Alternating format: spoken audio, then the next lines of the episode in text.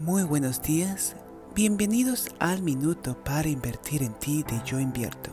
Te saluda Alessandra Santos en tu espacio de vida profesional. Hoy vamos a hablar de uno de mis libros favoritos, Los siete hábitos de la gente altamente efectiva, del autor Stephen Covey.